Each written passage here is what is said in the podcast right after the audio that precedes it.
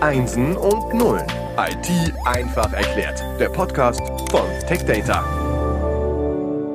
Herzlich willkommen zum Podcast Einsen und Nullen IT einfach erklärt. Herzlich willkommen zu unserem Advents-Special. Das Thema ist die Neuerfindung der IT in den zugegebenermaßen aktuell ein bisschen herausfordernden Zeiten. Wir haben verschiedene Episoden, verschiedene Themen. Die einzige Konstante ist Joachim Krone. Hallo Joachim. Hallo Frank. Ich bin froh, dass du wieder dabei bist und zu unserem Advents-Special, das möchte ich noch mal ganz zu Anfang sagen, haben wir uns auch etwas überlegt. Wir verlosen eine Xbox. Wir suchen eine Jahreszahl. Wir haben vier Ziffern. In jeder Episode gibt es eine. Heute gibt es die Nummer drei. Und äh, dann am Ende kann man mit der richtigen Jahreszahl am Gewinnspiel teilnehmen. Also vielen Dank auch nochmal an Microsoft für den Support und die Xbox, das muss man auch ganz ehrlich sagen. Und äh, Joachim, äh, du, ich weiß nicht, wärst du auch gerne dabei und hättest eine Xbox oder hast du vielleicht sogar eine? Oh, ich hatte in der Tat mal eine. Ich hatte eine der aller, allerersten, die hier rauskamen. Das war dann in dem Jahr, in dem auch die, meine erste Tochter das Licht der Welt erblickt hat. Und da die Geburt meiner ersten Tochter äh, relativ lang gedauert hat, habe ich mir damals noch gedacht, na, das eine Level Halo hätte ich auch durchaus noch fertig spielen können. Okay, Halo kenne ich tatsächlich auch noch. Da war ich äh, im pubertierenden Alter äh, und habe sehr viel Zeit äh, vor dem TV, äh, schrägstrich vor der Konsole oder dem Rechner verbracht. Also äh, ja, Halo hat auch so manche Stunde meines Lebens eingenommen. Äh, du bist aber nicht nur Hobbyspieler gewesen, sagen wir mal so, sondern du bist auch Mathematiker. Ja, um genau zu sein, bin ich von der Ausbildung her, vom Studium her äh, Diplom-Informatiker aus dem Fachbereich angewandte Informatik und Mathematik. Damals unsere Professoren an der Fachhochschule haben uns als sogenannte Bindestrich-Informatiker bezeichnet.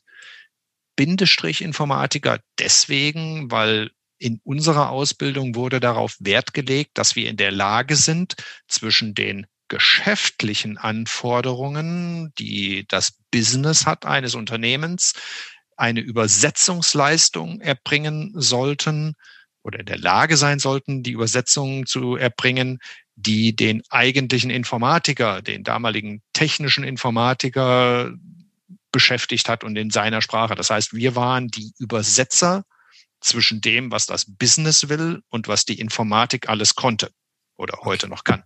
Also ich nehme auch an, das klingt jetzt mehr nach Fachhochschule als äh, Universität, Elfenbeinturm abgeschirmt von der Praxis.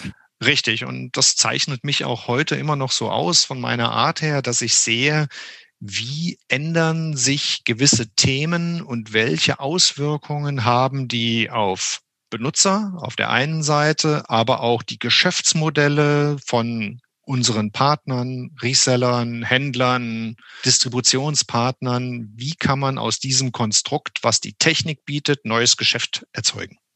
Okay, das ist cool, weil dann äh, weiß ich auch, wie wir zum heutigen Thema kommen, also vom Bindestrich Informatiker zur Meetingkultur. Auch hier geht's ja drum äh, zu übersetzen, festzustellen, okay, was passiert in den Zwischenräumen zwischen Technik und Mensch. Und ich glaube, da ist die Meetingkultur doch äh, ein ganz wichtiges Thema aktuell.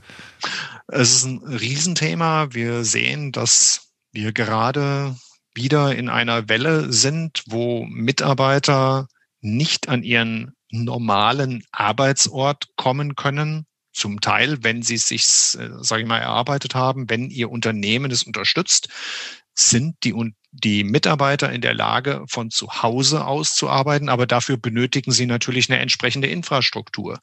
Eine Infrastrukturplattform wie zum Beispiel Microsoft Teams. Und da hattet ihr ja auch schon diverse Sendungen zu. Also Upgrade Your Meeting Culture steht auf dem Programm. Nicht nur jetzt, sondern allgemein. Ganz allgemein, logisch. Das heißt, ähm, das Zusammenarbeiten zwischen Mitarbeitern in einer verteilten Umgebung muss auf neue Beine gestellt werden. Und wie gesagt, da gibt es Software, Lösungen, Plattformen, Cloud-Dienste wie Microsoft Teams, die Bestandteil von Microsoft 365 sind. Aber es benötigt natürlich auch jede Menge Geräte. Änderungen an vorhandenen Geräten, Ergänzungen, wie zum Beispiel das, was wir auch hier zur Aufzeichnung dieses Podcasts nutzen, sprich äh, Headsets, Speaker und so weiter. Okay, also ganz vereinfacht gesprochen. Wir haben ja auch schon mit Alexander Eggers ähm, und äh, seinem Kunden ähm, Episoden über Microsoft Teams aufgenommen. Als Beispiel, wir nehmen jetzt mal Teams. Wir haben eine Software, die funktioniert super, aber was nützt es mir, wenn ich die anderen nicht hören kann? Oder ähm, ich äh, kann alle hören, aber mir tun die Ohren weh. Also jetzt mal ganz simpel gesprochen. Ist es das, was du meinst? Ganz klar. Das ist, geht in die Richtung. Das heißt, jeder hat für sich ein eigenes Kommunikations Umfeld geschaffen. Wenn man glücklich ist, wie bei mir hier, ich sitze in einem Einfamilienhaus, ich habe einen Keller, der ist relativ groß und geräumig. Ich kann gerne immer hin und her schalten zwischen einem Hands-Free-Speaker, wo ich nichts auf den Ohren tragen muss. Aber wenn ich mich äh, in ein Gespräch richtig vertiefen möchte, dann möchte ich auch in der Lage sein, mir etwas auf die Ohren zu nehmen und dann mit einem Mikrofon äh, vorm Mund gut gehört zu werden. Und so hat jeder irgendwie etwas, was ihn persönlich auszeichnet. Und wenn ich das Glück habe, bei einem Unternehmen zu sein oder bei einem Arbeitgeber zu sein, der mir diese Infrastruktur auch zur Verfügung stellt, dann fühle ich mich natürlich besonders wohl und kann besonders gut produktiv sein. Ja, ich merke das bei mir. Ich habe äh, zwei verschiedene Kopfhörer. Ähm, tatsächlich, es gibt ja In-Ear, also ein Kopfhörer, der im Ohr drin ist. Dann gibt es On-Ear, das sind die Kopfhörer, die auf dem Ohr liegen. Und es gibt Out-Ear, heißt es, glaube ich, wo dann... Over-Ear. Wie? wie? Over-Ear. Over-Ear, genau, Over-Ear ist das Richtige. Dann gibt es Over-Ear, äh, wo das Ohr quasi im Kopfhörer liegt, also die, die, das drumherum.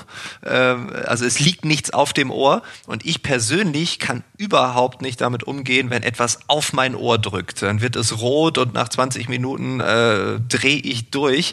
Deshalb sind die anderen beiden Varianten wichtig. Ich kenne aber Freunde von mir, die genau andersrum denken. Die sagen, ich kann nichts im Ohr haben. Äh, ich muss was auf dem Ohr haben, weil nur so äh, fühle ich mich wohl oder oder. Also hier gibt es ja völlige ge unterschiedliche Geschmäcker. Muss man dann auf jeden einzelnen Geschmack eingehen? Ist das auch Teil dieser neuen Meetingkultur?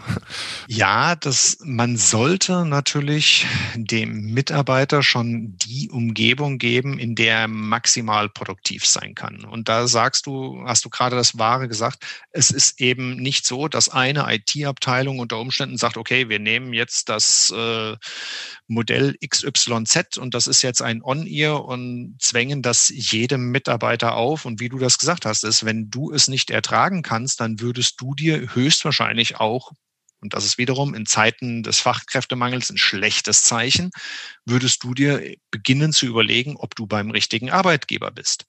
Will heißen, es ist wichtig für die Unternehmen, dass sie dem Fachkräftemangel auch insofern keinen Vorschub leisten, indem sie ihren Mitarbeitern eine Umgebung aufzwingen, die die in irgendeiner Art und Weise sag mal, negativ belastet. So bei mir, du hast gesagt, äh, bei dir ist Over-Ear, bei mir ist Over-Ear gar nicht, weil wenn es ein bisschen wärmer wird, dann habe ich das Gefühl, meine Ohren glühen im Over-Ear-Device. Ich komme mit dem On-Ear ansonsten als Speaker, als Headset sehr gut zurecht.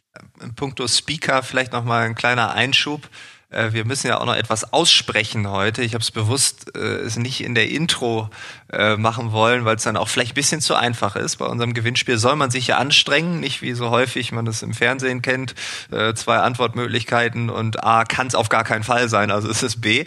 Äh, wir haben ja noch eine, eine Zahl zu verraten. Ähm, und die dritte Ziffer unserer Jahreszahl, das ist die Null. Also zwei Zahlen haben wir schon genannt. Die dritte ist die Null. Das heißt, äh, ja, wir haben es jetzt ausgesprochen. Äh, unser Gewinnspiel geht dann in der nächsten Woche in die letzte Runde. Die dritte Zahl ist die Null. Ähm, in puncto äh, Speaker, es gibt unterschiedliche Dinge. In der jetzigen Zeit, wo natürlich durch Corona sehr viel Druck auf den Firmen lastet, haben ja einige auch sehr schnell reagieren müssen. Man hat dann Software eingekauft, ohne sich vielleicht Gedanken zu machen, ähm, was da drumherum noch alles passieren muss, damit das große Ganze passiert. Du hast ähm, das Thema Fachkräftemangel erwähnt. Wie verändert das in Zukunft äh, diese Umwelt? Also was passiert da? Werden Unternehmen, ähm, also wenn das vorbei ist, wenn man wieder ganzheitlich denkt, äh, auch das Thema Software, äh, Meetingkultur breiter sehen oder wird es weiterhin so bleiben wie jetzt? Ich persönlich gehe ganz stark davon aus, dass diese Modelle, die wir heute etabliert haben, bei den Unternehmen draußen in einer deutlich höheren Anzahl als bisher üblich verhaften bleiben werden. Es gibt einfach riesen, riesen Vorteile darin, wenn man in der Lage ist, dem Mitarbeiter es zu gestatten, seine Tätigkeit von dem Arbeitsplatz aus zu erbringen, an dem er seine maximale Produktivität bringt. Und das, was wir als kommen wir vielleicht in einem vierten Beitrag ja nochmal hybride Cloud irgendwo sehen. In Bezug auf Rechenzentrum sehen wir vielleicht in einem hybriden Arbeitsplatzmodell, wo ich als Mitarbeiter in der Lage sein kann, ins Büro zu kommen, wenn ich da eine Umgebung vorfinde, die ich ansonsten an meinem Arbeitsplatz zu Hause nicht habe, werde ich das gerne tun. Wenn ich aber von zu Hause ungestört, konzentrierter meine Tätigkeit nachgehen kann, sollte mir mein Arbeitgeber auch das nicht verweigern. Was man auch sehen wird, ist, dass sich das Transaktionale in den Geschäftsmodellen drastisch ändern wird. Will heißen, Menschen, Unternehmen, die heute drei PCs, morgen vier PCs verkaufen und dann auf den nächsten Kunden warten. Ähm, das wird sich über lange Zeit nicht mehr erhalten, sondern ich muss in der Lage sein, komplexere Infrastrukturen auch für Meetingräume, was ein zusätzliches Potenzial ist, angehen zu können. Das heißt, man denkt es ganzheitlich. Man sagt, okay, wir brauchen jetzt diesen PC, aber dann ist die Frage nicht, okay, äh, ja, jetzt in blau oder weiß, sondern mhm. man fragt dann, ja, was machst du denn damit? Ja, ich möchte das und das. Okay, welche Software nutzt du denn? Okay, ja, so und so. Und welche Teile brauchst du dann noch? Also man stellt wahrscheinlich mehr Fragen dann. Man sollte mehr Fragen stellen. Man sollte auch sowohl als Kunde, als Nutzer mehr Fragen stellen und sich auch mehr zutrauen zu fragen, weil das Wissen bei den Partnern da, da draußen ist sehr viel größer auch schon, als man das heute annimmt. Und daran fordert man auch das, was man für sich als Unternehmen aus dem System herausholen möchte man kann nicht mehr davon ausgehen, dass man sagt, never change a running system und das, was ich bei mir im Moment im Unternehmen habe, ist schon gut genug und passt schon. Never change a running system. Das Gegenteil davon ist, wir upgraden unser System. Äh, wie kann ich denn die Meetingkultur upgraden? Die Meetingkultur kann man upgraden, indem man zum Beispiel darauf achtet, dass bei der Beschaffung von einfachen PCs darauf geachtet wird, unterstützen diese PCs Touch- und Pen-Interaktionen. Will ja. heißen, kann ich mit den Systemen wie an einem normalen Flipchart so grafisch arbeiten, wie ich es in einem Meetingraum gewohnt bin und das über räumliche Grenzen hinweg. In ein Meetingraum, ein Flipchart funktioniert ja nur dann, wenn beide es sehen können und wenn beide mit dem interagieren können. Und ein PC der nicht in der Lage ist, mit einer Software zusammenzuarbeiten, die Touch und Pen basiert ist, wird nicht ihren maximalen Wert bringen. Genauso Kameras, Speaker haben wir gerade schon angesprochen, Headsets, andere Geräte, die ich benötige, äh, werden immer wie eine, eine neue Lernumgebung für mich schaffen, in der ich dann auch diesen maximalen Wert für mich heraushole äh, vielleicht noch mal äh, ein, ein kleinen, ja, eine kleine kurze Zusammenfassung. Was empfiehlst du den Hörern, den Hörerinnen, wenn sie diesen Podcast gehört haben, ganz am Ende vielleicht kurz und knapp, das und das und das würde ich tun? Also von dem, was ich gerade gesagt habe, als Endkunde, ich sollte auf alle Fälle ähm, auf äh, meinen Reseller zugehen und ich als Reseller sollte mich zum Beispiel bei der Tech Data in die Upgrade Your Meeting Culture Kampagne einklinken, um da das Wissen aufzubauen, was diese Endkunden in Zukunft haben oder was sie jetzt vielleicht schon haben und die Fragen, die sie mir stellen werden, dass ich da richtig aufgestellt bin. Okay, perfekt. Kurz und knapp.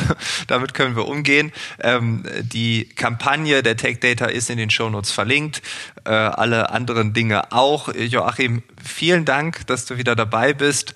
Der dritte Advent ist hiermit äh, vollständig und äh, wir können auf die nächste Woche schielen. Dann gibt es die letzte Ziffer unserer Jahreszahl. Äh, dann geht's um die Xbox und äh, ja, ich freue mich auf die nächste Woche, auf das Thema. Du hast es eben schon angesprochen und dann bis dahin alles Gute. Ja, vielen Dank, Frank. Und ich hole mir erstmal einen Tee. Ciao.